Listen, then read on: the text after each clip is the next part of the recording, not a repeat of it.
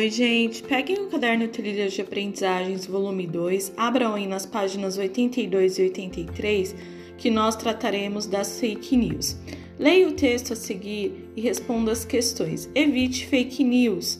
Em tempos de pandemia de Covid-19, as mais diversas plataformas de mídia têm compartilhado de forma irresponsável informações incorretas ou imprecisas em relação ao novo coronavírus, seja em correntes no WhatsApp, sites, blogs ou imagens nas redes sociais. São notícias falsas, mas que aparentam ser verdadeiras. Elas são escritas e publicadas com a intenção de enganar, para obtenção de ganhos financeiros ou políticos muitas vezes com manchetes sensacionalistas, exageradas para chamar a atenção.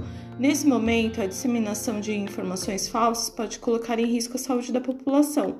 Por isso, é fundamental saber identificar e reportar este tipo de conteúdo. Como identificar uma fake news? Estude a fonte, veja outras matérias no site ou blog.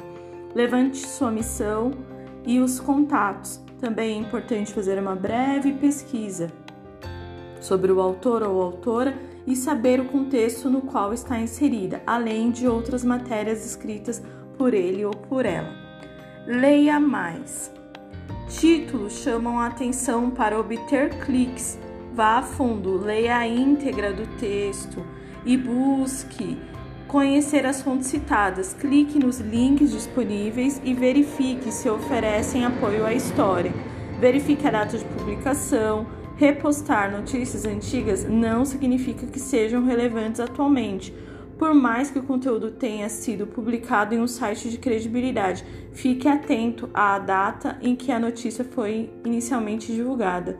Disponível em sãopaulo.sp.gov.br e cartilha Evite Fake News. O último acesso foi feito em 31 de maio de 2020. Então, abaixo aparecem algumas questões. A questão A diz o que são fake news. Na B, com que intenção as fake news são publicadas. Na C, quais são as maneiras de identificar as fake news. E na D, você já recebeu ou compartilhou alguma fake news? Em caso afirmativo, como descobriu depois que a informação não era verdadeira. Então, há muitas situações que as pessoas se confundem, acabam compartilhando notícias falsas. Então, é sempre importante prestar atenção nas informações, verificar aí se são informações verdadeiras para que as fake news não sejam disseminadas. Eu espero ter aí esclarecido esse assunto. Qualquer dúvida estou à disposição, é só entrar em contato comigo, viu? Até mais. Tchau, tchau.